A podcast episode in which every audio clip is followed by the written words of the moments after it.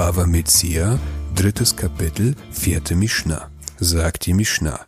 Schnaim shehifkidu etzel echad, ze mane veze mataim, ze omer sheli mataim omer sheli. Wenn von zweien von denen der eine eine Mine und der andere 200 Sus einem Dritten in Verwahrung gegeben hatten, der eine sagt, mir gehören die 200 und der andere ebenfalls sagt, mir gehören die 200. Worum geht es hier? Shimon und Ruven kommen gleichzeitig zu mir und geben mir Geld in Verwahrung. Shimon gibt 100 Euro und Ruven 200 Euro. Nach einiger Zeit kommen die beiden wieder und jeder von ihnen sagt, er habe 200 Euro bei mir hinterlegt. Das heißt, einer von ihnen lügt. Dazu kommt noch der Umstand, dass ich mich nicht mehr erinnere, wer von den beiden 200 Euro hinterlegt hat. Was machen wir in so einem Fall? sagt die Mishnah. Noten la semane, ve la zemane, ve munach Ace Javo Eliyahu. So gebe man dem einen eine Mine und dem anderen eine Mine, und der Rest bleibe liegen, bis Eliyahu kommt.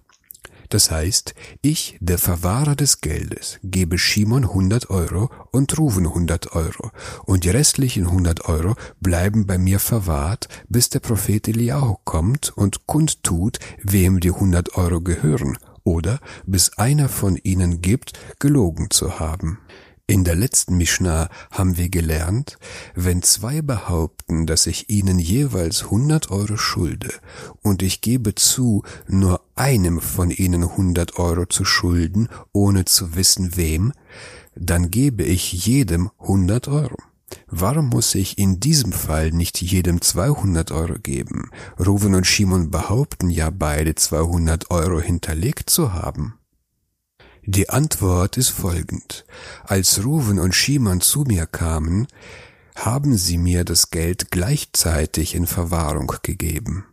Auch wenn ich vergessen habe, wem die 200 gehören, trage ich keine Schuld, denn ich kann zu ihnen sagen, ihr selbst habt das Geld in Gegenwart des anderen deponiert, und damit habt ihr gezeigt, dass ihr kein Misstrauen gegeneinander hegt, dass der andere in Zukunft mehr verlangen wird, als ihm zusteht.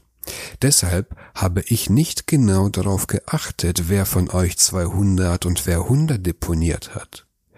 Das ist so, als ob ich die 300 Euro in eine Tasche gelegt habe, ohne einen Unterschied zu machen, und ihr wart einverstanden mit damit. Deshalb gebe ich jedem 100 und verwahre die restlichen 100, bis Eliyahu kommt. Sagt die Mishnah weiter.